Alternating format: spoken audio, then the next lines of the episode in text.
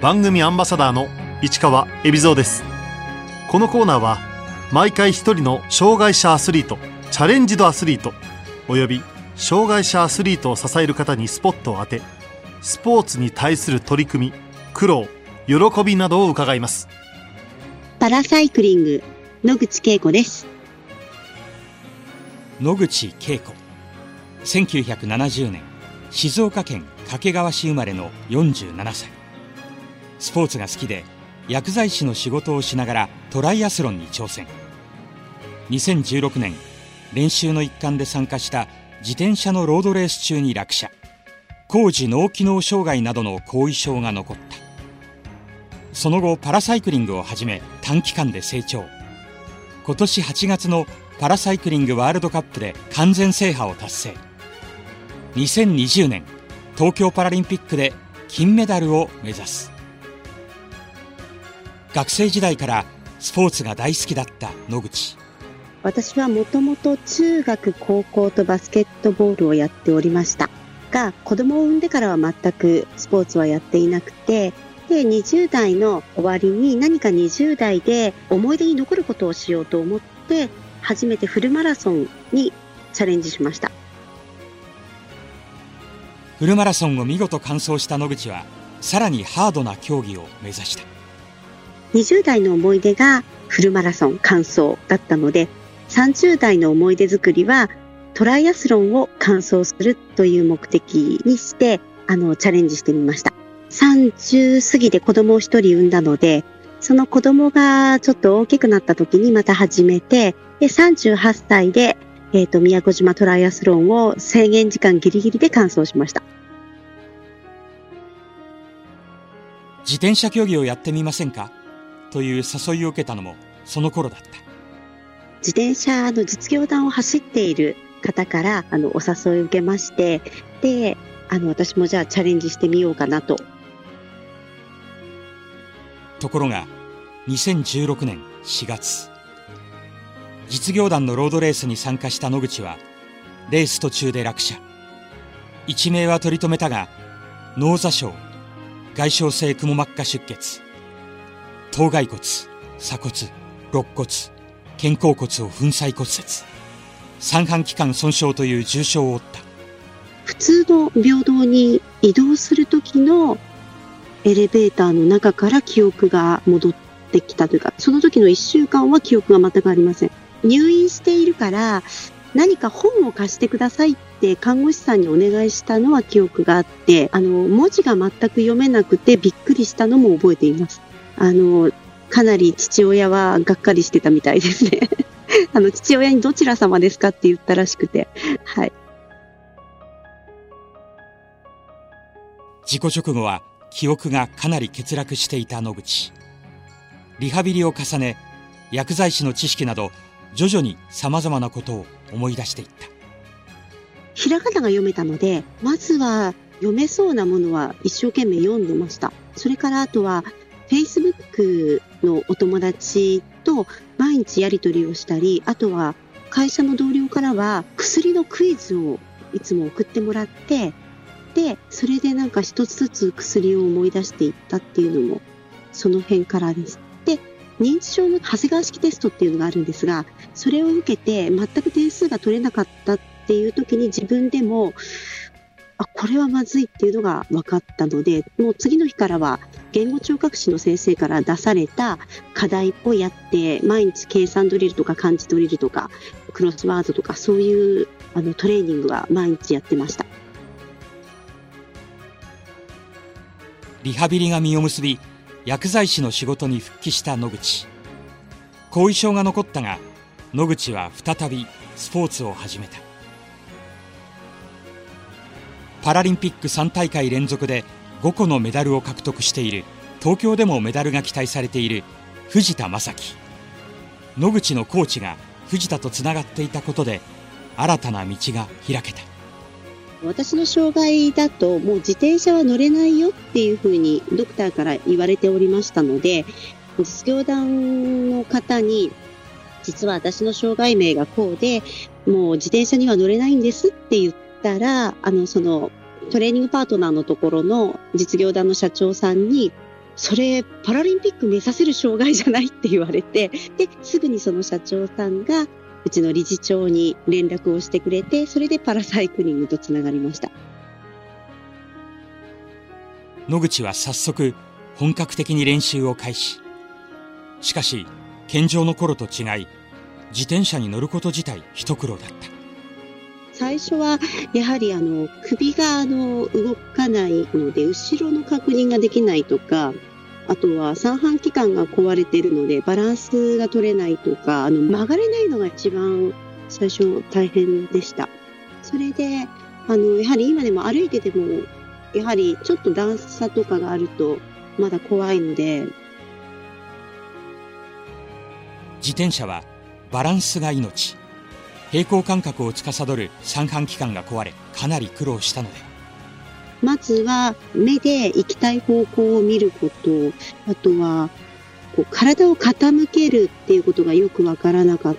たのであの前を一緒に走ってもらってその人の真似をして同じ角度で走るとかこのコーナーはこの角度っていう感じで逆にあの健常者の時はあまり練習をする時間がなかったので、仕事が忙しくて。で、それで、今の方が、やはり練習量がもうかなり増えているので、ちゃんとした指導も受けるようになったので、健常者の時より早くなっています。努力の甲斐あって、2017年3月、事故から1年もしないうちに、野口は日本パラサイクリング連盟の強化指定育成選手となった。集中治療室から出てすぐにエアロバイクから始めてで退院してすぐにあのもう一度レースに出るための練習を始めたっていうのが良かったのかなと思います。2017年5月。ベルギーで行われたパラサイクリングワールドカップで初めて日本代表として出場。見事銅メダルを獲得した。初めての国際大会は、えー、全く何も分からずに出たのでなんとか銅メダルが取れたのでほっとしてあよかったこれで日本に帰れると思いました。その時はまだその大会に出ていない強い選手が他にもいるっていうのが分かったので私このメンバーで銅メダルだったら次にもっと強い選手が出てきたらメダル取れないなと思いました。身長156センチと小柄な野口。自転車競技では小柄な選手の方が得をする場合もある。私の場合は逆に小柄なところを生かして坂のトレーニング坂でアタックをかけて背が高いけれどもその分体重の負荷がある選手から逃げようというスタイルを目指しました。上り坂で、あの、逆にこの軽いところを武器にしようという。もちろん、上り坂はパワーがあれば、あの、重くてもいけるんですけれども、やはり重さは負荷になるので。2017年9月、野口は南アフリカで行われた UCI パラサイクリング世界選手権ロード大会に出場。2試合目の国際大会だったが堂々の優勝を飾った。その時は本当にあの世界選手権でまさか自分が最初はこれメダル取れるかよりもビリだったら嫌だなと思ってあの最初スタート地点に立ったんですが。実はこの時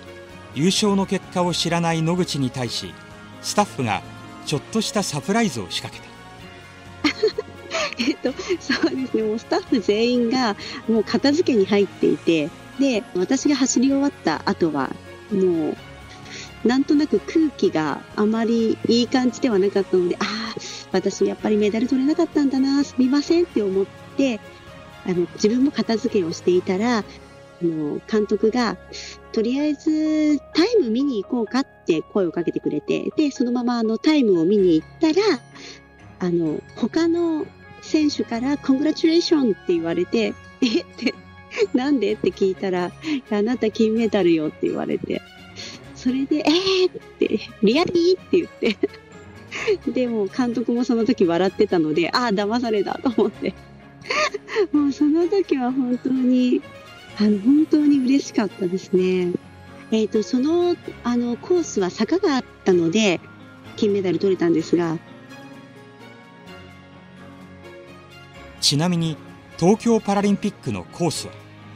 東京のコースはアップダウンなんですね。ということは、アップで逃げてもダウンで追いつかれるというか、多分苦しいレースになると思います。今年野口は世界を転戦するパラサイクリングワールドカップに出場。18.9キロタイムトライアルと47.3キロのロードレース。これを3戦すべて制しワールドカップ完全制覇を達成した。今年のワールドカップ完全制覇はチーム力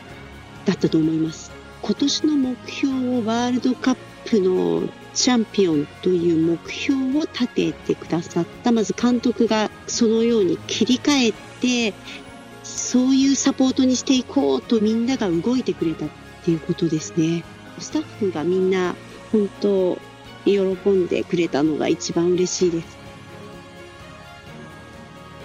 現在は薬剤師の仕事と競技を続けている野口練習と仕事との兼ね合いは？今の会社の上司にとても理解がある方が揃ってまして、あの、合宿の時は気を使わず休みなさいと言ってもらっているので、あの、きちんと練習させてもらえてます。事故に遭った時にもう薬剤師はできないというふうに言われたので、調剤がない、そういう専門分野がなくても薬剤師として働けるような会社を探して、そこに入れてもらったんですが、あの、薬剤師として働けるねっていうことが分かって、薬剤師として働かせていただいているという感じです。毎日のトレーニング時間は？その日の体調と自分の用事によってコーチに伝えておくと、あの、それに見合った練習量、練習負荷のメニューが送られてくるので、例えば夜に用事がある場合は、朝、あの、軽くこのぐらいの強度で30分やりなさいとか、1時間やりなさいとかって、あの、間に時間があれば、そのコーチが一緒に実際に走る、外を走るように一緒にトレーニングしてもらっています。野口の練習拠点が普段は自宅の中でローラーをやるか、自宅のそばで走っていて、合宿になるともうパラサイクリング合宿地でから結構日本全国でやってます。野口が現在住んでいるのは東京都多摩市自宅近くで自転車競技の練習をするには近隣住民の理解も欠かせないという普通の一般道で練習するとなるとそこに迷惑にならないようにだけれども自分たちの練習もきちんとできるようにってなると練習場所もここが一番迷惑がかからないのかなとか、そういうことも考えながら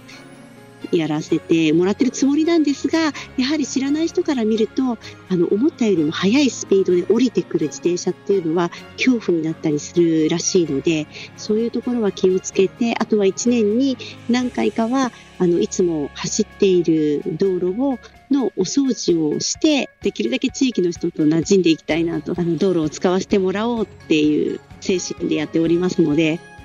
そこをなんかできれば分かっていただけるとありがたいなと思います。自転車競技といえば、レース中の駆け引きが結果を左右する。あの、ロードレースは駆け引きです。健常者のレースとパラのレースはほとんど変わらないと思います。ライバルたちの得意分野、不得意分野は頭に入れていますね。健常者のレースも出てるんですが、みんな自転車に乗るとどこが障害者だよっていつも思います。49歳で東京パラリンピックを迎える野口。私、よく実年齢は報道されるんですが、あの、体年齢の報道をされていなくてですね、私の体年齢21歳なので、あの、野口恵子過去21歳で報道していただけるとありがたいと思います。えっと、肌年齢は聞かないでください。野口には、練習前や試合前に気持ちを高めてくれる大好きな曲がある。ワニマさんのやってみよう。これから、えーハードなトレーニングをしなければとか、今日苦しいことをやらなきゃ、今日レースだっていう時に、なんとなく自然に盛り上がってくれる。自然にもうアドレナリンが少しずつ出てくる感じ。そういう時に聞いて使ってます。実は野口の子供も自転車競技の選手で息子がですね、えっ、と、やはり自転車をやっておりまして、ジャパンプロツアーを走らせてもらってるんですが、あの、月曜日から金曜日までは会社員をやってますので、あの、そういった意味では、お互い頑張っていこうねっていうことで、毎週水曜日に練習してるんですが、それも大体息子も一緒にやっています。それで、まあ、弾いてもらったりしてます。息子は、レース前に、あの、私がメッセージを送って、不安で逃げ出したい気分だよって送ったら、このコースで逃げを決めたいんだったら、最初のアタックだとか、そういうアドバイスを、なんかあの、ちょっとずれたアドバイスをくれる息子なので、いいかなと思います。野口に今後の夢目標を聞いた